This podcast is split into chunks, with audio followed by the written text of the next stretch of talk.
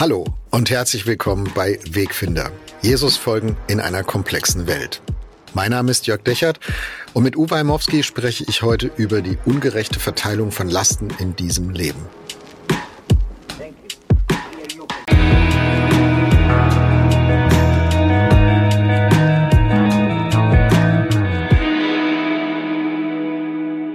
Hallo Uwe, ich grüße dich. Hallo Jörg. Uwe, wir haben uns neulich mal drüber unterhalten, was sind denn so Fragen, die wir mal gerne stellen würden, wenn wir in den Himmel kommen? Und eine dieser Fragen, ich weiß gar nicht mehr, ob die von dir kam oder von mir, war, warum sind eigentlich die Lasten in dieser Welt und in diesem Leben so unfair, so ungleich verteilt? Warum müssen manche so viel schleppen, so viel mit sich rumtragen und manche so wenige? Hm, erklär doch nochmal, welche, wo, wo fällt dir das auf? Welche Beispiele kennst du, die dir da sauer aufstoßen? Ja, also wahrscheinlich sind wir gerade in der, in der Problembeschreibung besser, weil das ja eine Frage ist, die wir erst im Himmel wahrscheinlich beantwortet kriegen. Aber immerhin können wir das Problem beschreiben. Ähm, fangen wir mal an mit der globalen Perspektive. Ich gehe mal vom Großen ins Kleine. Es ist ja ein Riesenunterschied, ob du in Indien geboren wirst oder in Afrika oder in Russland oder in Deutschland. Du hast ganz andere Startbedingungen, du hast ganz andere finanzielle Voraussetzungen, du hast eine ganz andere Lebenserwartung.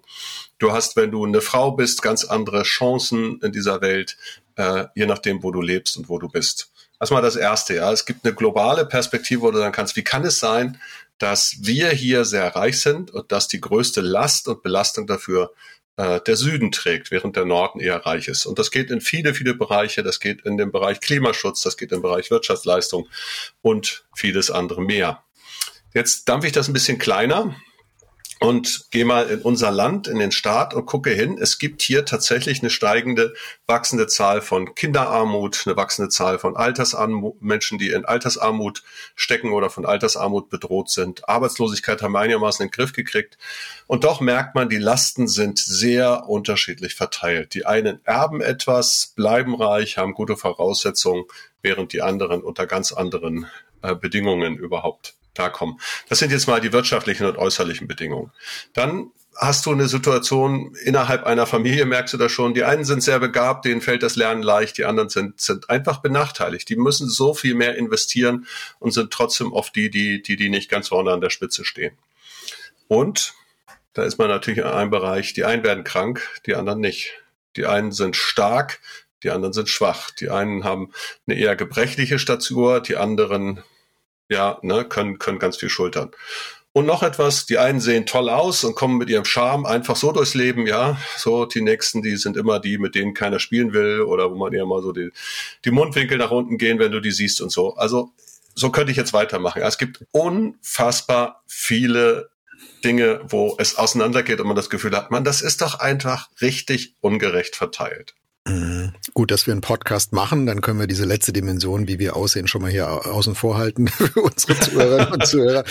Also wir haben, du hast jetzt ganz viel aufgezählt, äh, räumliche Verteilung, geografische Ungerechtigkeit, äh, Gesellschaftsformen ungerecht nebeneinander auf dieser Welt, dann im im zwischen Individu Individuen und ungerecht verteilt, Chancengerechtigkeit, dann auch im einzelnen Leben ungerechte Situation. Warum passiert mir das? Ein Unfall, ein Schicksalsschlag. Ähm, womit habe ich das verdient? Äh, meine Schwester nebenan, der passiert das aber nicht. Mhm. Ähm, wie, wie, kann das denn sein? Also in ganz verschiedenen Dimensionen und Richtungen, glaube ich, spielt sich, entfaltet sich dieses Thema. Da ist Ungerechtigkeit, da ist Unfairness. Und ich finde, es gibt so Reflexe, wie wir darauf reagieren, aber die greifen an ganz vielen Stellen gar nicht. An manchen also ich glaube, sie greifen nirgendwo, aber wir, wir denken, sie würden greifen. Also zum Beispiel dieser, dieser Reflex, naja, bist halt selber schuld. Musst halt gucken, wo du bleibst. Ne? Musst halt gucken, dass du eine gute Ausbildung kriegst. Kein Wunder, dass du nachher nur einen Job hast, wo du halt nur 450 Euro verdienen kannst. Ähm, hättest du mal, hättest du mal studiert oder so. Also gibt ja so einen Reflex, der so ein bisschen dann auch arrogant daherkommt, der versucht, die Schuld beim Individuum zu lassen und dahin zu schieben, beim einzelnen Menschen. Denn wenn ich das kann, dann bin ich ja fein raus. Da kann ich ja nichts dafür, Uwe. Wenn du so Lebensentscheidungen triffst, wie du sie halt triffst, dann hat das mit mir nichts zu tun. Wir haben in, in diesem in unserem Podcast ja schon öfter mal über die Spannung gesprochen, über Verantwortung des Einzelnen und auch Systemversagen oder Systementwicklung, dass, äh, dass wir auch alle in, in Systemen groß werden und leben, die uns prägen, die wir prägen, so eine Wechselwirkung, wo man gar nicht so sagen kann, dass der Einzelne halt dran schuld. Aber mhm. ich glaube, bei einem Teil dieser Ungerechtigkeiten erlebe ich zumindest den Reflex, da sind die Leute doch selber schuld. Da müssten ja. die mal anders wirtschaften, da müsste der mal andere Entscheidungen treffen in seinem eigenen Leben, müsste mal anders mit seinem Geld umgehen lernen, ja, und dann, dann wäre das auch anders für den oder für die. Also ja, der Reflex, den kenne ich auch. Und jetzt gucken wir mal ganz nüchtern hin. Also wir wollen ja hier ganz ohne, ohne Ideologie ganz einfach mal beschreibend sagen, was ist. Und dazu gehört auch äh, zu sagen, dass dieser Reflex als Reflex falsch und als Pauschalantwort genauso falsch, wenn nicht sogar diskriminierend, aber im Einzelfall natürlich richtig sein kann. Es ist einfach so, dass äh, nicht nur Raucher Lungenkrebs kriegen und ich auch keinem Raucher den Lungenkrebs gönne, aber dass natürlich mein Rauchverhalten dazu führen kann, dass die Krebsanfälligkeit um ein Vielfaches höher ist. Selber Schuld ist das falsche Wort, aber ich habe tatsächlich eine Eigenverantwortung, die ich in dieser Stelle aufs Spiel gesetzt habe. Und es gibt Menschen, die sind fleißig und es gibt Menschen, die sind faul. Da ist ja Paulus sogar so, so krass, dass in der Bibel er mal sagt, wer nicht arbeitet, der soll auch nicht essen. Mhm. Ja, und ähm, damit meine ich jetzt nicht, dass man Leute verhungern lassen soll. Ich glaube auch nicht, dass Paulus das meint, sondern es gibt einen Aspekt im Leben, der, wir kommen auf viele andere gleich noch, aber den will ich einfach auch nicht ausschließen. Der hat schlicht was damit zu tun, wie man lebt und wie man nicht lebt. Und gerade wenn ich als Christ in die Bibel gucke, muss ich sagen, dass viele von den Richtlinien, die da, die da stehen, die da drin sind, bis hin zu äh, Vorschriften im Alten Testament, ne, also wir essen heute viel zu viel Schweinefleisch, was unserer Gesundheit nicht gut tut. In der Bibel ist das verboten sozusagen. Das können, ist uns erlaubt als Christen, aber da steht mal eine Regel drin, wie, wie man gesünder leben kann und wir wissen das nicht. Das Sabbatgebot, ja, dass man das einhält und nicht immer durchzieht und, und, und vieles andere mehr. Insofern würde ich als ersten Teil mal sagen, der Reflex, Menschen die Schuld zu geben, ist falsch. Die Suche nach Ursachen auch damit zu, zuzunehmen und zu sagen, was kann ich eigentlich dafür und kann mein Lebensstil nicht anders werden, damit ich einfach auch gesünder bin, damit ich auch anders kann, die glaube ich, die muss man sich, die muss man sich einfach fragen. Ne? Mhm. Also wie so oft bei unseren Wegfinder-Themen ist es ein Spannungsfeld, eine Balance. Es gibt eine Eigenverantwortung, aber die, mit der Eigenverantwortung kannst du auch am Ende für nichts garantieren. Genau. Also ich nehme das mal, ich bin ja, bin ja Sportfan, ne? So, und es gibt, also habe selber lange Fußball gespielt und so. Und für mich ist das immer, also Sportler, merkst du, diese Leute sind einfach unterschiedlich talentiert. Das ist einfach so. Du kannst etwas und ein anderer kann es viel besser oder schlechter. Das ist so. Ja, meine Erfahrung bei den Bundesjugendspielen früher, ganz furchtbar. Also ich war immer bei denen, die schlechter waren. Okay. Ähm, aber die, die andere Erfahrung ist, selbst das größte Talent wird nicht auf die Dauer erfolgreich sein, wenn er dafür nichts tut. Und selbst der Durchschnittliche kann etwas erreichen, wenn er viel investiert, wenn er viel arbeitet. Und insofern merkst du, es gibt eine Grundvoraussetzung, die da ist, aber aus dieser Grundvoraussetzung muss ich auch etwas machen. Und wenn ich mhm. nichts daraus mache, wenn ich mich einfach gehen lasse und hängen lasse, oder wenn ich permanent gegen Gebot übertrete, oder wenn ich einen Lebensstil habe, der einfach überhaupt nicht gesund ist und so weiter, dann kann das zu Folgen führen. Ähm, das muss man einfach schlicht und ergreifend sehen. Insofern muss ich sagen, Reflex falsch, aber diejenigen, die wissen eigentlich, ich muss was ändern, denen würde ich sagen, hört auf zu klagen, hört auf auf die anderen zu zeigen, sondern tu deinen eigenen Teil dafür und das ist manchmal mhm. mehr, als man denkt. Es gibt noch einen zweiten Reflex, den ich auch in der Pauschalität falsch finde. Also der, der, da ist was Wahres dran, aber er reicht auch nicht. Das ist nicht die Schuld im Einzelnen hinzuschieben, sondern die Verantwortung sozusagen äh, für alle zu übernehmen und sagen, wir müssen einfach umverteilen. Also so der, der, Be der Begriff der Verteilungsgerechtigkeit, wir, wir, wir sammeln von allen ein, von, von den Reichen mehr als von den Armen und dann verteilen wir um und anders und damit schaffen wir dann Gerechtigkeit oder wir schließen eine Gerechtigkeitslücke oder so, so redet man ja da in der Politik. Ich glaube, dass dann ein, ein Großteil, so nehme ich das wahr, ein Großteil der, ähm, der politischen Entscheidungen werden unter dieser Frage gestellt, wie, was ist jetzt hier gerecht und wie kann man da verteilen. Ich glaube aber, dass Umverteilen das Problem, was wir hier am Anfang benannt haben und beschrieben haben, auch nur ansatzweise trifft und, und löst. Es kann schon was lösen, das ist richtig. Aber auch das reicht nicht ganz. Also wenn wir, wenn wir darüber reden, warum sind die, die Krankheitslasten so ungleich verteilt? Warum treffen manche Familien Schicksalsschläge und andere segeln so durchs Leben? Da kann, was will ich da umverteilen? Also was will ich da politisch umverteilen? Ähm, also ich finde, wir sollten uns auch nicht mit so einem politischen Gerechtigkeitsbegriff zufrieden geben, der, der sich einfach nur auf Verteilungsgerechtigkeit letztlich fokussiert. Ja, ich habe dazu zwei Gedanken. Der eine, eine ist, ähm, du hast natürlich recht, Umverteilung an sich muss nicht funktionieren und die Frage ist auch, was verteile ich um? Es ist manchmal ganz interessant, ich arbeite ja am Bundestag und ähm, dann wird manchmal gesagt, ja, es gibt, gibt dann im Bundestag Abgeordnete, die sind so reich, das kann überhaupt nicht sein. Also die, wieso haben die so viel Nebenverdienst? Und dann guckst du das mal im Detail an. Die reichsten im Bundestag sind Bauern, Landwirte. Und was da berechnet wird, ist der Landbesitz, den die haben, der mhm. seit Generationen in der Familie ist. Und den kann ich nicht einfach enteignen und umverteilen. Das ist nicht ein Vermögen, was irgendwo als Goldbarren im Keller liegt, sondern das erwirtschaftet etwas, davon leben wir alle, ja. Und deswegen ist schon mal die erste Frage, was meine ich denn überhaupt mit Besitz? Ja, ist das ein produktives Vermögen? Ist das irgendwo angelegt? Ist das also, ne, ist das, jetzt Aktienkapital oder was auch immer äh, ist das eigentlich? Steckt das im Betrieb drin? Ist jemand total reich, aber ist es überhaupt nicht flüssig, sondern das hängt da, da hängt tausend Arbeitsplätze dran oder so. Also insofern Umverteilung vergisst ganz oft den Aspekt, was für ein Vermögen ist es eigentlich? Wovon reden wir eigentlich? Und was bedeutet es eigentlich? Hm, und was mache ich auch mit diesen Möglichkeiten? Möglichkeiten. Das zweite ist, dass ähm, es aber natürlich eine Teil von Zeit, einen Bereich von Umverteilung gibt, der in unserem Grundgesetz ja drinsteckt und den ich gut finde. Ne? Der heißt Eigentum verpflichtet. Das heißt, wenn ich etwas besitze, dann zahle ich auch Steuern. Wir sind ein Sozialstaat und wir sind für die da, die selber nichts erwirtschaften können. Ja, ich, also, dass wir ein Existenzminimum denen bezahlen, die es einfach nicht, nicht können, die es nicht, wo es nicht geht. Dass wir eine gesetzliche Krankenversicherung haben, wo in der alle einzahlen und die Kranken dann daraus profitieren können, ist ja auch ein Umverteilungssystem. Das Rentensystem ist auch ein bisschen ähnliches Umlagesystem. Ähm, da finde ich vieles auch wirklich gerecht und gut. Also insofern würde ich auch da wieder sagen, differenziert sein. Manches von Umlage ist richtig, richtig notwendig, weil die einen eben nichts schaffen können und deswegen damit profitieren.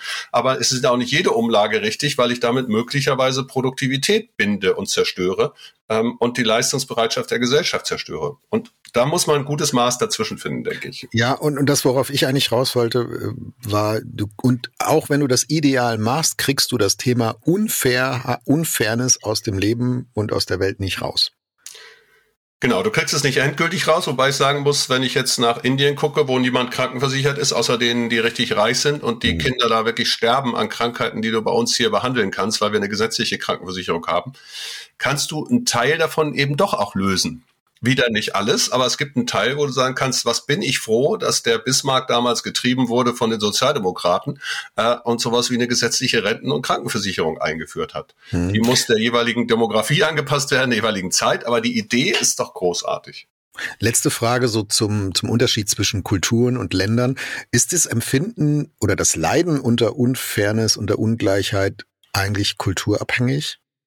Also die Frage geht mir nicht aus dem Kopf, seit ich vor schon viele Jahre her in Südafrika mal war und wir haben so eine Tour gemacht da ähm, zum Kap runter und sind an einem Slum vorbeigekommen, ein, einer der größeren da bei Kapstadt und direkt nebenan war so ein Luxusviertel mit Villen und gated Community, also Mauern drumrum und das war direkt nebeneinander und ich hatte so einen Eindruck, und der, den Deutschen in der Reisegruppe drehte sich der Magen um. Ne? Wie kann das denn nebeneinander sein? So eine krasse Ungleichheit.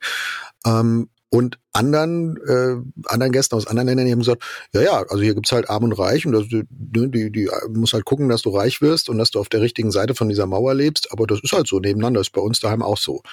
Ähm, also ich will nicht sagen, das war denen jetzt völlig egal, aber empfinden wir das in Deutschland oder vielleicht auch in den nordischen Ländern, sind wir da mh, hm, mehr auf so Gleichheit auch im, im Empfinden ge gepolt, sind wir das gewöhnt, dass wir sagen, wir halten gar nicht so viel Ungleichheit eigentlich aus, wenn wir sie wirklich vor Augen haben. Wir müssen sie wegdrücken, wir müssen sie ausblenden, damit, damit wir damit leben können. Ich glaube, das hat letztlich auch mit Religion und Kultur zu tun. Ähm, wenn du jetzt zum Beispiel in den Hinduismus guckst und in das Kastensystem, da wird die Ungleichheit ja auch strukturell sozusagen begründet. Du bist mhm. in dieser Kaste und das ist ein Verdienst dessen, was du, also dieser Reflex, den du am Anfang angesprochen hast, ne, ist ein Verdienst dessen, was du in einem vorherigen Leben verbockt oder erreicht hast und deswegen ist dir das jetzt zum Segen oder zum Fluch, wenn man so in diesem zweiten Leben. Und damit ist das System natürlich unangreifbar. Ähm, das spielt in manchen, manchen Regionen eine Rolle dieses in manchen eher arabischen Kulturen ist auch dieses, es ist halt Kismet Schicksal und wenn du guckst, dass du aus deinem Schicksal das Beste machst, ist gut und wenn es, wenn es nicht ist, dann ist das eben so. Und gleichzeitig ist aber auch Almosen vorgesehen, du sollst dich auch um die Armen kümmern, aber mach aus deinem Leben das Maximale. Und im Christentum steckt beides, glaube ich, drin. Ne? Also Max Weber hat ja dem Protestantismus bescheinigt, dass in ihm so ein Wachstums- und, und erfolgsorientiertes Potenzial drin steckt.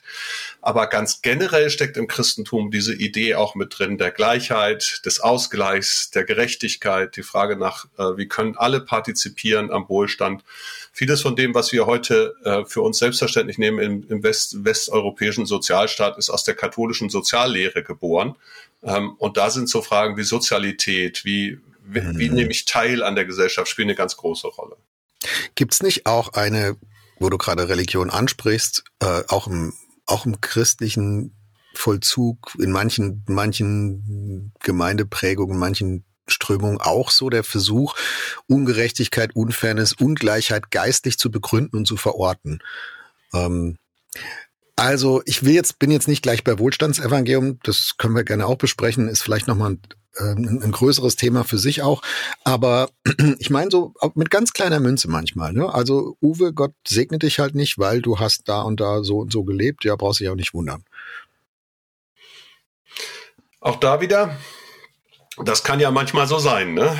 Also spätestens nach meinem Herzinfarkt habe ich gemerkt, ich muss meinen Lebensstil ändern, weil das, was da passiert ist, auch mit meinem Lebensstil zu tun hat. Nicht nur, es hat auch erbliche Gründe, also Veranlagung und Lebensstil. Und dann muss ich halt bestimmte Dinge ändern. Also dieser Teil ist ja auch nicht ganz falsch. Aber da ist wieder der Automatismus. Ja, Segen führt zu Wohlstand und Gesundheit und wer krank ist und wer nicht reich ist, der ist dann also auch nicht gesegnet und der ist damit also auch von Gott entfernt und Gott fremd. Und das muss ich sagen, das ist komplett Unsinn, weil da sagt Jesus, ne, Jesus, Gott ist zu den Armen gekommen. Gott kümmert sich um die Armen. Gott kümmert sich um die, die sonst keiner sieht. Ja, die Jahreslosung nochmal dieses Jahr. Du siehst mich, ich nehme dich wahr. Also da zu sagen, es gäbe sozusagen ein, ein Automatismus, der ist auf jeden Fall falsch. Aber du hast recht, der steckt mit, der steckt natürlich mit drin. Aber da sind wir, glaube ich, auch ziemlich gar nicht so christlich geprägt, sondern eigentlich sind wir da sehr ja, kapitalistisch geprägt. Ja, das ist typisch Wohlstand, Wachstum. Es muss halt immer mehr werden, es muss halt immer weitergehen. Oder was denkst du? Mm, nee, also ich finde, ähm, ich finde, das hat mit der Wirtschaftsform wenig zu tun. Ich glaube, das ist der Versuch, sich Ungerechtigkeiten irgendwie zu erklären, damit man besser damit leben kann. Also der andere muss doch, weißt du, weißt du, so wie im, es gibt im Neuen Testament die Geschichte, wo Jesus dem Blindgeborenen begegnet und äh, seine Freunde sagen, ey Jesus, wer, wer, wer hat denn jetzt hier eigentlich gesündigt? Der selbst oder seine Eltern, damit der, dass der blind geboren ist? Also für die war völlig klar, es muss eine Schuld, eine individuelle Schuld ursächlich sein. Wir wissen nur noch nicht bei wem. Das, aber das, die, die Grundannahme haben die überhaupt nicht hinterfragt. Ne? Und Jesus schneidet das ja quer durch und ignoriert das und sagt, nee, wir spielen dieses schwarze Peter-Spiel hier gar nicht, sondern wenn ich hier bin, dann geht's hier um Wiederherstellung, um Heilung und er macht ihn gesund. Ähm, und ich glaube, das ist ein sehr, das ist ein sehr menschlicher, frommer, gläubiger Reflex zu versuchen, Dinge bei Gott anzuhängen und zu verorten, weil dann, dann kann ich sie besser akzeptieren. Ähm, das, ich glaube, und ich glaube, das gilt sowohl dann, wenn du unter Ungleichheit und Unfairness selber leidest. So sagst, wenn ich irgendwie sehen kann, denken kann, dass das von Gott kommt, ja gut, dann, dann hilft mir das vielleicht, das anzunehmen und damit leben zu lernen. Und umgekehrt auch, wenn du auf der Gewinnerseite der Ungleichheit bist, dann entlastet dich das dich ja auch von deiner Verantwortung und du weißt, ja, hat Gott ja so gemacht. Also ist ja seine Idee. Bin ich, bin ich heraus aus der Nummer. Mhm. Den ersten Teil, den, den kann ich sogar gut nachvollziehen. Also derjenige, der, der ein Leiden aus Gottes Hand nehmen kann, ja. Also ich denke an die Russlanddeutsche meiner Gemeinde, die Geschichten erzählen, dass ihre Eltern in Sibirien waren und so und mit welcher, welcher Glaubensgeduld die das getragen haben. Also das ist wirklich unfassbar eigentlich, das, das hinzukriegen, das zu schaffen. Ähm, gerade so eine Dokumentation gesehen, auch über Flüchtlinge, mennonitische Flüchtlinge, die vertrieben wurden und so. Also das ist schon wirklich Wahnsinn, was da für eine Stärke rauskommt, zu sagen, ich trage dieses Schicksal, weil ich weiß, es kommt aus Gottes Hand. Und zwar nicht im Sinne von selbstverschuldet, sondern ich trage es, weil das ist das Kreuz sozusagen, was Gott mir, mir zumutet. Ne? Ja, aber nicht im Sinne von, ähm, Gott wird seine Gründe haben, warum ich das verdient habe, sondern Gott ist eine Ressource. Der Glaube ist für mich eine Ressource, die ich nutzen kann, um Also er ist, er ist trotzdem bei mir und er gibt mir trotzdem Kraft, das jetzt zu tragen, auch wenn andere das nicht tragen müssen und auch wenn ich nicht verstehe, wo das eigentlich herkommt und warum gerade ich und, und so. Ja. Ähm, aber nicht im Sinn von, ähm, ja, also ich, Gott, Gott hat mir das geschickt und er wird seine Gründe haben und damit mache ich einen Haken dran, dann lebe ich halt so. Genau, da ist es, da ist es dann eher so, die anderen können nicht, also da ist ja, weil, weil es ist quasi die Kosten der Nachfolge. Die anderen können nicht verstehen, dass ich das System verweigere, ne, dass ich also kein Nazi bin oder dass ich kein Kommunist werde, weil ich eben zu Jesus stehe und deswegen bestimmte Dinge im System nicht mitmache. Ähm, und dann ist sozusagen das der, der Preis der Nachfolge, den aber den einerseits auch Gott von mir durchaus verlangt, diesen Gehorsam, den aber auf der anderen Seite die anderen bestrafen mich dafür, die böse Welt, ne? Ist, mhm. ist die, die mir das auflegt. Und weil ich dann mit Gott unterwegs sein will, nehme ich das in Kauf. Also diesen Teil, glaube ich, da kann es sogar großer Segen sein, zu wissen, ich kann das um, um meines Glaubens willen kann ich bestimmte Lasten tragen. Das geht. Schwieriger, glaube ich, oder, oder auch falsch, komplett falsch, ist dieses, weil ich gesegnet bin und weil ich viel habe, ähm, muss ich damit, das nehme ich aus Gottes Hand und das gilt und ich kann die Ressourcen verbrauchen, Punkt, fertig aus. Da glaube ich, ist ein, ist ein kompletter Fehler drin in dem Gedanken, weil der Punkt ist ja, denkt mir das Gleichnis von den anvertrauten Funden, also wem viel gegeben ist, von dem wird auch viel gefordert. Das ist ziemlich klar. Ähm, ich habe mal mit einem reichen Unternehmer gesprochen, der hat gesagt, ja, was man kann, muss man tun. Das ist ganz einfach gesagt letztlich, dass das, was mir möglich ist, was ich an Ressourcen habe, das muss ich auch einsetzen, wenn ich mit Gott da bin. Weil es ist mir ja nicht zum Verbrauch einfach gegeben, sondern zur Verantwortung. Und da ist die Frage, was kann ich damit machen? Wie kann ich es besser machen? Wie kann ich es besser, besser einsetzen? Ne? Ich ich würde jetzt noch mal äh, mal weggehen vom vom Thema Ressourcenverteilung, Reichtum, Armut äh, und so und noch mal auf die auf das Thema Leid kommen wollen, Uwe. Ähm, mhm. Schicksalsschläge, Krankheitslasten. Ich habe zwei Freunde, einer ist schon gestorben, äh, die, bei denen hatte ich immer den Eindruck, warum müssen die so viel Krankheit tragen? Also wenn irgendwo, du hattest den Eindruck, wenn irgendwo eine Krankheit, ein Unfall, irgendwas rumfliegt, die fangen das. Also und immer die. Ähm, und und rechts und links gibt's 10, 20, 30 andere Bekannte, die auch, ne, mit denen, mit denen man da gemeinsam unterwegs ist, ja, die haben mal einen Schnupfen und die haben mal eine Grippe und da, da passiert auch mal irgendein Drama in der Familie. Das ist, ist ja nie ausgeschlossen.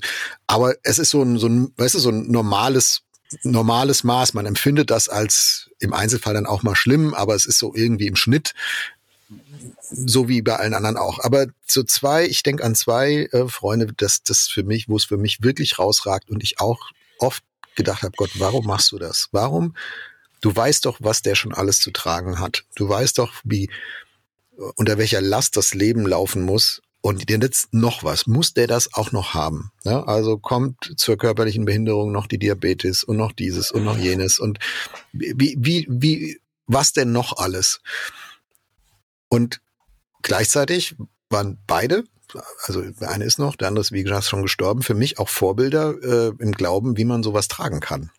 Aber da möchte ich jetzt vielleicht gar nicht zu schnell schon hinspringen, sondern ich möchte einfach bei meiner Empfindung bleiben und sagen, ich fand das, finde das einfach ungerecht und unfair und, ähm, und frag mich, warum ist das so ungleich verteilt? Mhm. Also wir waren ja bisher, also einerseits auf der wirtschaftlichen Ebene, andererseits auch ein Teil auf der Ebene, was, was ist mein Teil, den ich daran auch mitverantworten kann und manchmal auch, was ist die Gesellschaft, die das mitverantwortet. Und dann gibt's natürlich das, was du jetzt beschreibst, etwas, wo ich einfach auch nur sagen kann, da bleibt nichts anderes als das große Fragezeichen. Und man kann es, für meine Begriffe kann man es nicht verstehen. Ich will das wirklich Gott dann mal fragen. Warum ist mhm. das so? Warum ist da die Mutter, die ein Kind verliert und noch ein Kind verliert? Warum ist das so? Also ich brauche nur, brauch nur die Geschichte von meiner Mutter anzugucken. Die waren zwölf Kinder, dann kommt der Krieg und von den zwölf sind noch vier übrig geblieben. Und von den Vieren war einer auch noch schwerst behindert nach dem Krieg. So, acht sind gestorben. Die Mutter war, war vertrieben, die war im Lager in Russland, die hat sie erst nach sechs Jahren wiedergesehen. Die wusste nicht, ob ihre Mutter überhaupt noch lebt. Dann sind von den eigenen Kindern zwei vor ihr gestorben. Sie hat selber fünf Kinder gekriegt und zwei davon sind vor ihr gestorben. Das Schlimmste, was dir passieren kann als Mutter, ist, dass deine Kinder vor dir sterben oder auch als Vater. Äh, und so. Und alles das in ein Leben rein. Krebserkrankungen, mehrere Krebserkrankungen gleich, alles das in ein Leben rein. Und du stehst davor und denkst, wieso ist das so? Wieso mhm. ist das so? Und ich muss sagen, ich habe dafür nie, ne, nie eine Antwort gefunden. Deswegen ja auch dieser Gedanke, ich werde, ich will das, das will ich Gott wirklich fragen. Warum ist es so? Ähm, in der Folge merke ich aber, dass diese Fragen, die kann man so stellen im Sinne von, ich stehe davor und, und, und bin einfach sprachlos und merke, dass mein Glaube auch nicht auf alles eine Antwort hat. Hat er schlicht und ergreifend nicht. Ich kann das nicht erklären. Auf der anderen Seite merke ich aber auch, dass, dass es eine Form gibt, diese Fragen so wieder und wieder zu stellen, dass du darüber bitter wirst und mürbe wirst. Und ich erlebe gerade die, die so ein schweres Schicksal zu tragen haben, selten so, sondern eher, ja, eher tapfer, eher tough, eher also nicht alle, ja. nicht nur, aber, aber ganz oft. Und ich finde das bemerkenswert. Ja, sonst kannst du ja auch nicht leben, glaube ich. Also du kannst ja nicht Du, du kannst ja schwer an so einer Frage tragen, womit habe ich das verdient, warum ich, ähm, wieso ist das so ungerecht? Ähm, aber du kannst nicht jeden einzelnen Tag deines Lebens 30, 40, 50 Jahre lang ähm, intensiv und aktiv mit dieser Frage leben. Du musst ja irgendwie einen Modus wie Wendy finden, wo du sagst, ich, ich, ich, ich lebe auch noch trotzdem. Also diese Frage geht nicht weg und sie läuft neben mir her und immer mal wieder erhebt sie ihr hässliches Haupt und macht mir, macht mir eine schlaflose Nacht. Ich kann auch nicht aussteigen, weil meine, meine, zum Beispiel meine Krankheitssituation mein, mein Körper halt ist, wie er ist.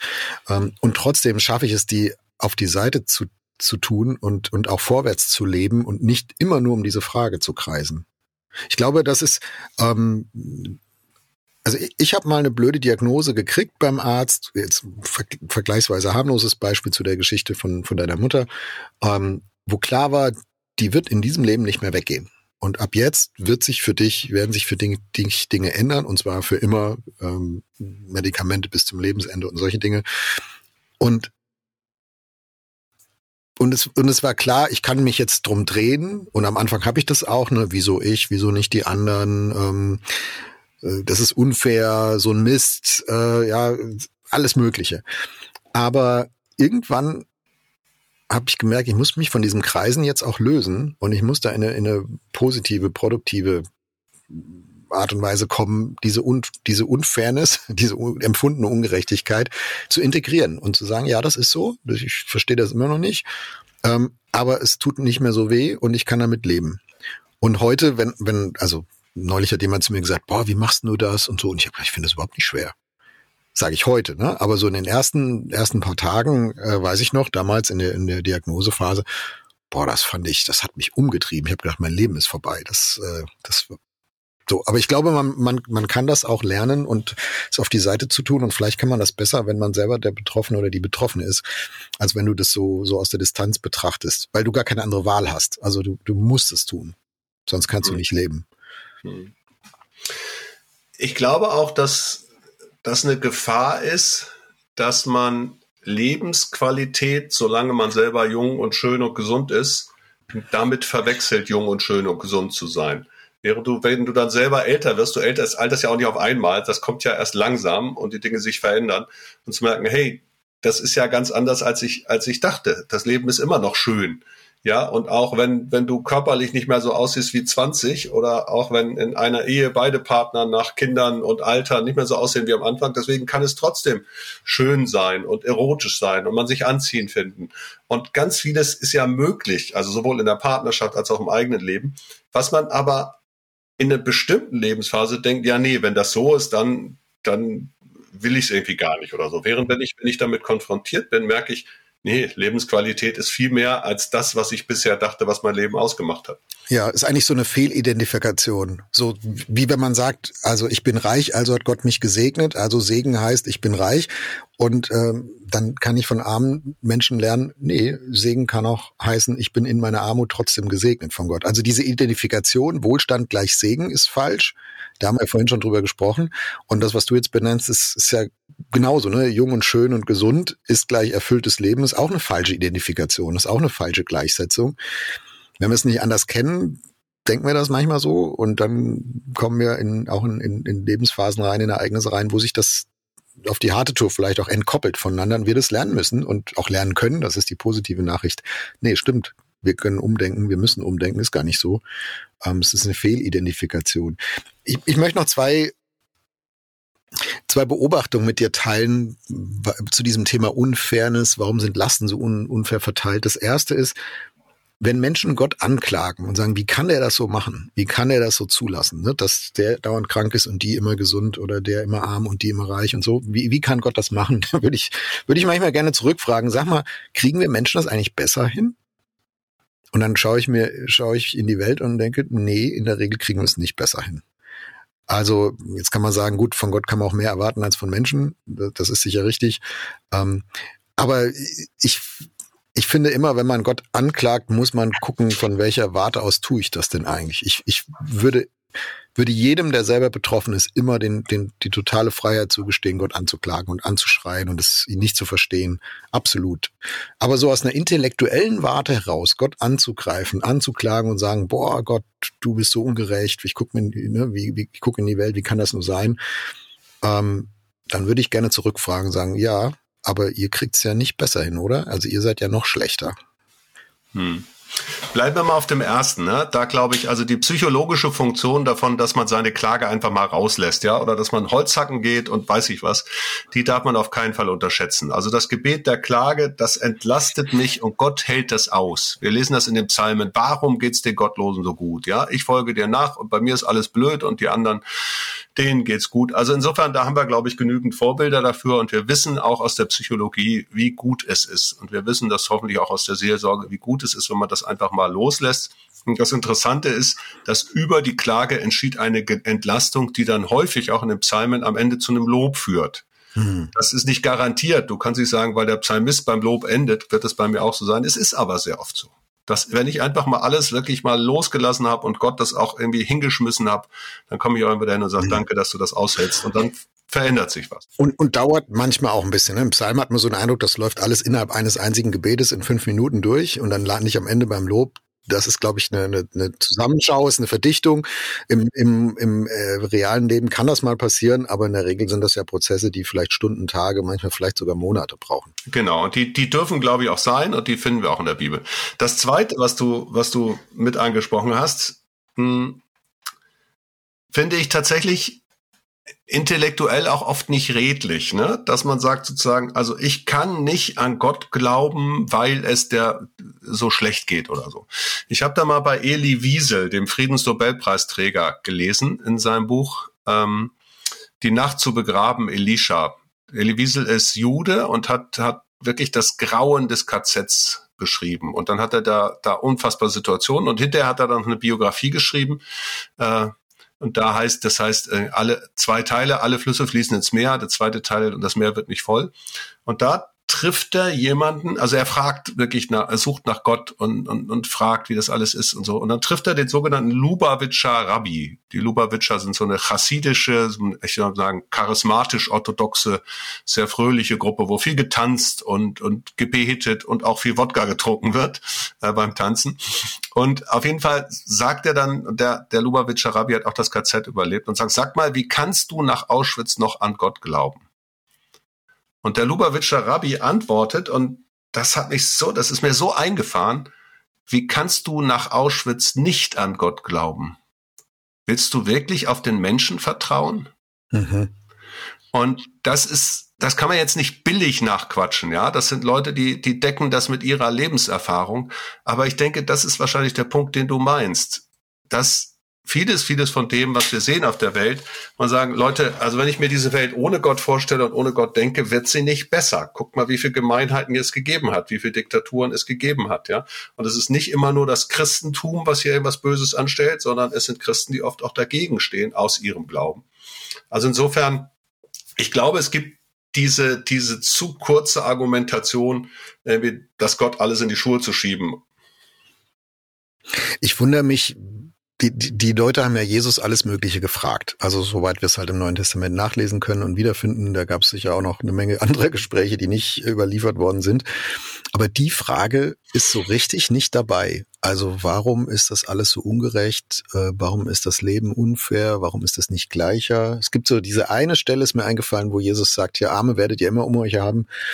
Äh, also das ist fast schon eine Anerkennung des, des Status quo und in mir schreit alles, ey Jesus, dann änder's doch. Ähm, ich weiß, das ist auch wieder zu verkürzt, ne? aber diese Frage, wir haben eben gesagt, dass, das wär, die Frage werden wir Gott mal stellen, wenn wir in den Himmel kommen. Ja, damals hättest du sie Jesus stellen können, aber mir fällt keine Stelle in, in den Evangelien ein, wo jemand Jesus das gefragt hätte. Also wir erkennen ja in dem, was Jesus so beschreibt und lehrt und was er da macht, ne? Da sind 100 Schafe und das eine ist verloren oder geht dem einen nach oder dieses Gleichnis, was ich vorhin schon gesagt habe, von den anvertrauten Funden. Wir haben da schon Bilder, die Jesus gebraucht, um zu sagen, es geht darum, den Einzelnen zu suchen. Es geht darum, mit den Unterschiedlichkeiten klarzukommen, ähm, aus dem, was man hat, das Beste zu machen, niemanden zu niedrig zu bezahlen. Das ist das Gleichnis von den Arbeitern im Weinberg, wo jeder einen auskömmlichen Lohn bekommt. Und ich vermute, dass er diese Geschichten erzählt hat, weil er danach auch gefragt wurde. Ja, die sind ja, die sind uns überliefert, häufig auch ohne Kontext. Also mhm. insofern glaube ich schon, dass das eine, eine Situation war, in der diese Fragen gestellt wurden und da sind. Aber du hast recht, es gibt jetzt keine explizite Lehre, wo man sagen kann, so Gerechtigkeit 1, 2, 3. Äh, so ist das, so stelle ich mir das vor. Spannend ist, dass die erste Gemeinde, die Jünger, mit so Fragen wie Gerechtigkeit natürlich ganz stark umgegangen sind. Die haben sofort ein Krankengebet eingeführt, die haben eine Suppenküche eingeführt, wo sie sich ja. um Witwen und Waisen gekümmert haben. Also da ging es sofort um Kranke, um, um, um sozial Benachteiligte und so weiter, die wurden sofort integriert. Da gab es dann auch die ersten sozialen Spannungen, ja, wie gehen wir mit Ausländern um und so. Also die, die waren schon da. Und da sind ja Kirchen bis heute auch echt fit und unterwegs in, in mhm. Deutschland und weltweit äh, und engagiert, äh, sich tatsächlich um benachteiligte, sozial Schwache und so weiter zu kümmern, wo zum Beispiel keine Firma der Welt sagen würde, naja, das juckt uns jetzt groß. Ja, Corporate mhm. Social Responsibility, da gibt's noch irgendeine Stiftung, irgendein Spendenprojekt. Aber so wirklich den Leuten in die Augen zu gucken und die Hand zu reichen und um konkret zu helfen, naja, das sollen mal die, so, die sozialen Typen dieser Welt machen. Und viele ja. Kirchen sind da ja sehr engagiert. Das finde ich gut. Ja. Die Gutmenschen. Du hast vorhin gesagt, übrigens, du hast zwei Fragen, Aspekte. Zwei Beobachtungen, genau. Also die eine ist, manche Leute klagen Gott an und verstehen gar nicht, dass, dass wir Menschen das auch nicht besser hinkriegen. Die zweite ist, ich hätte Angst vor einer Welt, in der uns die Ungerechtigkeit, in die Unfairness nicht mehr aufstößt. Weil ich glaube, dieses, dieses Aufstoßen, diese Empörung, die wir jetzt auch miteinander teilen in dieser Folge, ne, warum ist das so? Solange wir diese Frage stellen, haben wir noch eine Sehnsucht nach dem Himmel. Wir haben vor ein paar Folgen ja über den Himmel ausführlich gesprochen. Ähm, ich, ich will das kurz erklären, warum ich da so, so einen Connex sehe, so eine Verbindung sehe. Ähm, ich glaube, wir haben diese Auflehnung und diese Empörung, weil wir eine Sehnsucht in uns tragen, es könnte anders sein. Und ich glaube, dass Gott die, äh, die in uns reingelegt hat. Im Alten Testament gibt es einen Vers, äh, da heißt es sinngemäß, ne, Gott hat die Ewigkeit in ihre Herzen gelegt. Also wir wissen gar nicht, wo das so richtig herkommt, aber wir empfinden das einfach. Wenn es eine Welt gäbe, in der die Lasten gleich verteilt werden oder es überhaupt keine Lasten mehr gibt, in der alle sagen, ja, es ist fair, es ist gerecht, dann würden wir diese Welt doch wollen. Dann, dann, dann wollen wir dahin. Also ich würde dahin wollen. Ich, ich will so eine Welt. Ich will nicht zufrieden sein mit einer Welt, in der das alles nicht so ist, auch wenn ich ganz viel akzeptieren muss. Haben wir jetzt drüber geredet, ähm, warum und wieso und woher. Äh, deswegen glaube ich, diese, diese Empörung über die Ungerechtigkeit, dieses Leiden an der Unfairness im, im, im, im Leben, auch global in der Verteilung, das ist die Kehrseite unserer Sehnsucht nach dem Himmel. Das ist meine These. Was meinst du? Ja, ich glaube, dass das eine Rolle spielt, die Sehnsucht nach dem Himmel, aber auch die Sehnsucht durchaus nach Gerechtigkeit hier, hier äh, in diesem Leben, ja, so, und nach Fairness und so. Ich glaube, da steckt ganz schön viel in uns drin, dass wir uns eigentlich nach Frieden sehen, nach Gerechtigkeit, nach Anerkennung und so. Und doch, das, also ich kann das bestätigen. Jetzt die Gegenfolie. Wie kommt es denn, dass es so selten klappt? wenn wir diese, wenn das so in uns drin steckt, als Sehnsucht nach dem Himmel, geistig gesagt, oder als Sehnsucht nach Gerechtigkeit, jetzt mal einfach in dieser Welt, wieso geht es dann schief? Und dazu gibt's den Philosophen John Rawls. Der hat ein Buch geschrieben, das heißt A Theory of Justice, eine Theorie der Gerechtigkeit. Und das beginnt mit einem Experiment. John Rawls sagt, lass uns mal theoretisch überlegen, dass jeder Mensch hinter einer Schranke steckt und nur für sich jetzt ganz persönlich sich aussuchen dürfte, wie viel Geld brauche ich eigentlich zum Leben? Also was brauche ich? Ich brauche was für meine Familie, ich brauche einen Beruf, ich brauche ein Haus und so. Also wie, wie viel, wie viel brauchst du? Du kannst dir das sozusagen selber sagen, wie viel du willst. Und dann sagst du 5000 Euro. Und du hast das alles eingepreist, alles dir überlegt und so und alles, alles funktioniert. Er nennt das sozusagen die, die Schranke des Nichtwissens. Und solange du da bist, weißt, okay, ich kriege jetzt meine 5000 Euro, müsstest du ja zufrieden sein. Bis du dieselbe Frage anders beantwortest. So, und jetzt kommt, jetzt wird der Vorhang des Nichtwissens geöffnet mhm. und du siehst, dass dein Nachbar gesagt hat, ich brauche 7000. Und in dem Moment beginnt die Unzufriedenheit. Die mhm. beginnt in dem Moment, wo ich mich vergleiche mit den anderen. Und da sagt Rawls, das ist total verrückt, in uns drin steckt dieses, dieses immer uns vergleichen wollen. Und das ist positiv im Sinne von Leistungsstreben, von Entwicklung, von dadurch bringen wir was nach vorne, ist aber es führt zu einer unfassbaren Unzufriedenheit, wenn wir uns permanent mit denen vergleichen, die besser sind. Und das Verrückte ist, wenn ein anderer gesagt hat, ich nehme nur 3000 Euro, dann guckst du zu dem und denkst, das für ein Idiot, der hätte doch fünf kriegen können. Und zu dem mit sieben guckst du und denkst, ah, wie dumm bin ich gewesen, ich hätte doch viel mehr kriegen können. Ja. Also es ist schon spannend. Also ich glaube, einerseits haben wir diese Sehnsucht nach dem Himmel, die Sehnsucht nach Gerechtigkeit und andererseits haben wir aber auch, ich will besser dastehen, ich will mehr, ich will das Maximum rausholen und so. Und ich glaube, das muss auch ein Stück gebrochen werden in uns, damit wir zu einer Zufriedenheit kommen mit dem, was wir haben. Ja, und genau, ich finde, schließt sich aber überhaupt nicht aus, diese zwei Perspektiven, denn, denn für mich heißt Himmel auch, ich werde anders, als ich heute bin. Und nicht nur so, wie ich heute bin, erlebe ich endlich mal dann was Besseres und, und was Heiles und was anderes, sondern auch in mir wird etwas heil, wenn, wenn ich, ähm, wenn ich im Himmel bin, wenn, wenn Gottes Himmelreich Wirklichkeit wird, auch schon im Hier und Jetzt, äh, da haben wir ja in dieser Himmelfolge auch ein bisschen drüber geredet. Ähm, deswegen glaube ich, ist beides. Wir sind Täter und Opfer. Also wir sind Opfer von Ungerechtigkeit und Unfairness und wir sind auch Täter und es fängt im eigenen Herzen an. Das, was du beschrieben hast von äh, Rawls, dieses Ex Gedankenexperiment ist, ist äh, wunderbar. Ähm, jeder wird sofort zustimmen, sagen, ja, genau so wäre ich in so einer Situation. Also ich bekenne hiermit, ich, mhm. Jörg, wäre so.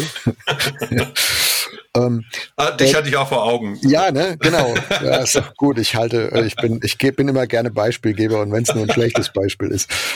Also ich, ich glaube gar nicht, dass sich das ausschließt, sondern mit dem Rauswurf aus dem Paradies ist im Menschen was kaputt gegangen, im menschlichen Herzen was kaputt gegangen, ist die Welt ein Stück kaputt gegangen und jetzt sitzen wir da in einer unfairen, ungerechten Welt mit einem unfairen, ungerechten Herzen und sehnen uns zurück, dass Gott das doch bitte wieder herstellt.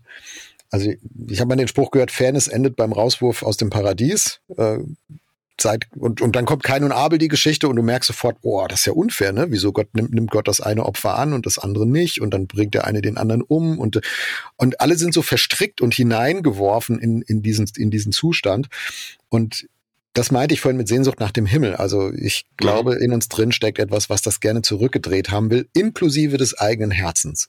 Ich möchte, ich möchte irgendwann mal da sein, ähm, falls es da eine Un Ungleichverteilung gäbe, ja, dass ich sagen kann, ja, das ist für mich in Ordnung. Wenn es von Gott kommt und er das so meint, dann nehme ich das an und da zuckt nichts und da ist kein Neid und ich gucke weder auf den herab, der reicher ist als ich, noch verachte ich den, der ärmer ist als ich, noch verachte ich mich selbst dafür, äh, sondern es ist einfach okay so, wie es mhm. ist. Das wäre mein Traum. Ja, also ich glaube, das ist eigentlich auch das, was Versöhnung ausmacht. Ne? Mhm. Versöhnung beginnt wirklich damit, Versöhnung mit Gott, klar, aber eben auch mit mir selber und damit mit meiner Geschichte, mit meinen Ressourcen, mit meinen Begabungen, mit meinen Begrenzungen, mit meinen Zipperlein, mit meinen Krankheiten, mit all dem. Also letztlich damit versöhnt zu sein. Und das Gegenstück zur Versöhnung ist der Vergleich. Ja, und im Vergleich dann sich entweder besser fühlen zu müssen als die, die unter einem stehen, in Anführungsstrichen, oder sich permanent schlecht zu fühlen durch die, die man irgendwie über sich ansiedelt. Hm, und ein versöhnter Mensch, der kann, der kann das eine wie das andere, ja. Der kann auch nach oben und unten, in Anführungsstrichen, ich nehme immer diese Kategorie, mit Menschen umgehen. Ne? Ich habe einen mhm. guten Freund, der war jahrelang Bundestagsabgeordneter und ja, der hat viel mit Ministern und sonst was zu tun gehabt und der kannte aber jede Klofrau, weil der die genau gleich behandelt hat. Ein fantastischer Typ, auch ein Christ. Ich mag den unheimlich gerne. Und der hat es irgendwie verkörpert, ja, wirklich verkörpert. Egal wem ich gerade begegne, dem, mit dem bin ich da. Paulus bringt das in eine wunderbare ähm, Reihe von Worten, indem er sagt, ich kann arm sein und ich kann reich sein. Ich kann krank sein, ich kann gesund sein, ich kann frei sein, gefangen. Also er zählt das sozusagen alles auf und das eine wie das andere. Ähm, und beides, beides kann ich aus Gottes Hand nehmen. Und das finde mhm. ich schon, wenn das gelingt, also Wahnsinn. Und wenn du Menschen triffst, denen das gelingt, finde ich, ist auch der, auch der Wahnsinn. Ich würde gerne auf einen Punkt noch eingehen, den du ganz am Anfang angesprochen hast. Und zwar hast du diesen Reflex angesprochen mit der, du bist selber schuld. Und ich glaube, eine große Gefahr ist, dass dieser Reflex in uns nicht nur individuell passiert, sondern auch kollektiv. Mhm. Dass wir zum Beispiel sagen, also ich sage das jetzt mal ganz böse, der Araber, der kann nun mal nicht treu sein. Und deswegen brauchen wir hier keine arabischen Flüchtlinge in Deutschland, weil die werden unsere Frauen anbaggern. Der Afrikaner, der kann nun mal nicht mit Geld umgehen und deswegen ist es kein Wunder. Der Zigeuner, der Jude und zack und du merkst sozusagen, wo das hinführt, ja? Wenn wir, mhm. wenn wir, die, wenn wir kollektive Annahmen über ganze Völker äh, irgendwie da machen und denen dann sozusagen zuschreiben, naja, die können ja gar nicht anders. Ich muss gar nicht zu anderen Völkern. Ich kann sagen, der Ostdeutsche, der Wessi. Ich kann genau. sagen, die, die da oben, ja, oder äh, die, die Sozialhilfeempfänger. Also ich kann das auch in, in, in unserem Land in alle möglichen Richtungen drehen. Genau, und auch das halte ich für, für blitzgefährlich und das Gegenstück ist Versöhnung mit meiner Eigenrolle. Das Gegenstück ist zu sagen, ich erkenne mich auch als Individuum und ich kenne auch in der Gruppe hier die Individuen und mache nicht irgendwelche pauschalen Zuschreibungen, weil das halte ich für richtig, richtig, richtig mhm. gefährlich. Und ich glaube auch, dass wir in einer Zeit leben, wo die Frage nach Identität und Identitäten ähm, mittlerweile so stark ist, dass sie dieses, dieses, dieses, diese gruppenbezogene Menschlichkeit eher wieder befördert, anstatt sie aufzulösen. Menschenfeindlichkeit meinst du, die gruppenbezogene Menschenfeindlichkeit. Was habe ich gesagt? Me gruppenbezogene Menschlichkeit. Ja, nee, Gruppen, ja genau, gruppenbezogene Menschenfeindlichkeit. Du denkst einfach so positiv, das ist schön. ich glaube, dass das, äh, dass diese Identitätsbezogenheit umso stärker wird, je größer eine empfundene Ungleichheit unterwegs ist. Weil, genau. ja, dann, dann, dann dann manifestieren sich die Unterschiede nicht nur in, in vielleicht im Kontostand oder in der Gesundheit, sondern dann, dann muss ich dem eine, eine, ein Narrativ geben, dann muss ich dem eine Begründung geben, dann muss ich dem eine Fahne geben, ein Lied, eine Ideologie, irgendwas, was die Leute voneinander trennt und was dann auch letztlich rechtfertigt und erklärt, warum das denn so unterschiedlich ist. Und dann sind das eine dann eben die Gesunden und das andere sind die Kranken und, und, und so weiter. Ja, und dann merke ich, dass sowas dann zu Spaltungen führt, auch Spaltungen mhm. in Gesellschaften. Und der Weg daraus ist eben, dass ich diese Zuschreibungen mal lasse und dass ich, wenn ich mit meinem Weg, mit meinem Leben, mit meiner Geschichte, mit meinem Charakter, mit meinem Leid, mit dem Kreuz, was ich zu tragen habe, versöhnt bin, dann muss ich mich nicht dann muss ich nicht auf andere schielen und dann muss ich auch nicht irgendwelche negativen Narrative über Einzelne oder über ganze Gruppen verfolgen. Ja, dann kann ich einfach sagen, hey, dann sehe ich da auch. Dann sind es nicht die da oben, sondern dann ist es der eine und der andere und die eine und die andere. Ne? Dann sehe ich Menschen und nicht irgendwelche geschlossenen Gruppen, denen ich dann noch Eigenschaften zu, zu schieben muss. Ja, ähm, ich finde das eine gute Überleitung jetzt zum Schluss dieses Podcasts nochmal zu fragen, nicht, was ist die Antwort auf unsere Eingangsfrage, warum ist das, das Leben und die Welt so unfair und so ungerecht? Da haben, haben wir umkreist. Ich finde, wir haben auch ein paar Denkperspektiven mit, mit benannt, die da eine Rolle spielen und aufgedeckt. Aber ne, ich glaube, eine, eine letzte Antwort nicht gefunden. Aber trotzdem bist du ja als Einzelner gefordert, dich da irgendwie trotzdem mit umzugehen und zu leben und zu verhalten. Deswegen zum Abschluss die Frage, Uwe, lass uns da noch ein bisschen drüber sprechen. Was mache ich jetzt damit? Also wie, wie gehe ich versöhnt mit einem Leben und einer Welt um, in der so viel Ungerechtigkeit und Unfairness ist? Wie man das denken kann, das haben wir, glaube ich, in dieser Folge besprochen. Was kann ich machen? Was kann ich tun? Gibt es etwas, was du tust, um da vorwärts zu kommen und dich da gut in dieser Welt und in diesem Leben einzufügen und, und darin trotzdem zu florieren, ja, zu blühen und, äh, und positiv unterwegs zu sein? Das eine ist, habe ich von meiner Schwiegermutter gelernt, die einfach gesagt hat, ich fange jeden Tag mit Danken an. Ich danke. Und da fällt mir so viel ein. Und da, das kannst du wirklich. Du kannst generell als Mensch mal überlegen, was verdanke ich alles anderen. Und das fängt damit an, dass ich überhaupt da bin, verdanke ich schon meinen Eltern, nicht mir selber. Also so eine Dankbarkeit, eine Grunddankbarkeit. Und wenn ich die dann hingucke, jeden Tag, ähm, das beginnt schon, indem wir vorm Essen beten oder so und danken dafür, dass wir das mhm. jetzt haben und so. Also das, glaube ich, ist eine ganz große, große Sache, wirklich das. Und das andere ist, ich habe ein paar Menschen um mich her zum Glück, die, die mich auch anstupfen, wenn ich in so eine Klageleier verfalle. Also da bin ich ganz froh. Ja, es gibt, gibt immer wieder Situationen, wo ich gerade merke, oh Mann, ich fühle mich jetzt benachteiligt, ich fühle mich doof, ich fühle, äh, wie geht denn der da jetzt gerade mit mir um? Das ist doch nicht gut und, und so. Und dann kann, dann kann das zu so einer Spirale werden, ja. Und da gibt's aber Leute, die mich, die mich ab und zu stupsen. Und mhm. das Beste war mal meine Sekretärin in der Gemeinde, wo ich auf einem beim Weg zur Arbeit ins Gemeindebüro, ja, standen zwei ältere Frauen und sagten, ah, das ist alles nicht mehr so, wie es früher war im Osten und es ist jetzt immer nur Baustellenlärm und es nervt mich und so. Und ich kam ins Büro und sag, ah, ich kann diese Klageleier nicht mehr hören.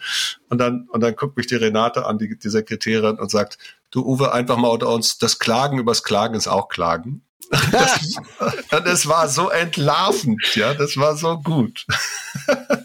Ja, ich darf noch eins ergänzen, was, was ich entdeckt habe. Es wird umso einfacher, je mehr man sich tatsächlich auf Menschen einlässt und äh, die Bewertung mal zurückstellt und sagt, ich bin nicht gleich bei der Schublade, wo stecke ich jetzt jemand rein? Ich beobachte eine Ungleichheit, entweder bin ich auf, finde ich mich auf der Negativseite wieder oder auf der positiven, aber ich, ich gehe mit dem anderen einfach mal in Dialog, ich frag mal, ja, was erlebst du, wie lebst du, ähm, was denkst du darüber? Wie fühlst du dich? Das beantwortet auch unsere Grundsatzfrage nicht.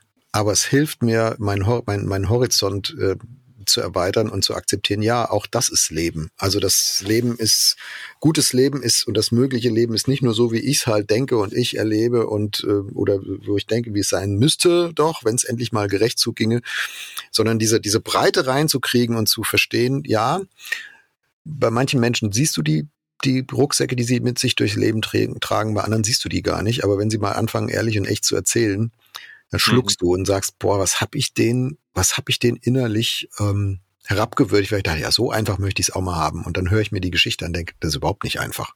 Ich mhm. habe ich hab nur den Luxus gehabt, das nicht sehen zu müssen. Ja. Also ich glaube auch, dass wenn man mal, also Jesus sagt ja, ne, jeder hat sein Kreuz zu tragen. Und wenn man mal hinguckt, dann, dann merkst du, meine Güte, da steckt eine Menge dahinter.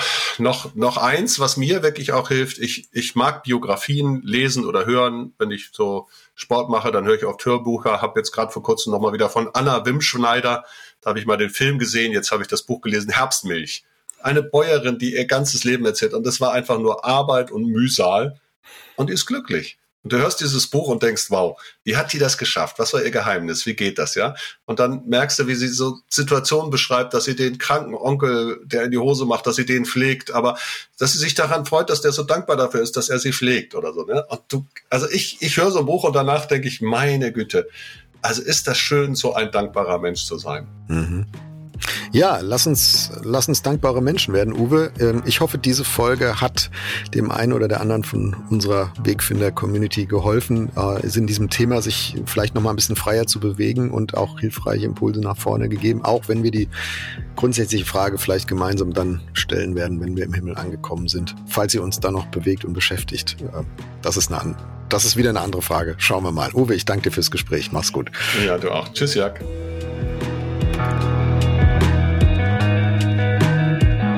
Das war Wegfinder. Jesus folgen in einer komplexen Welt.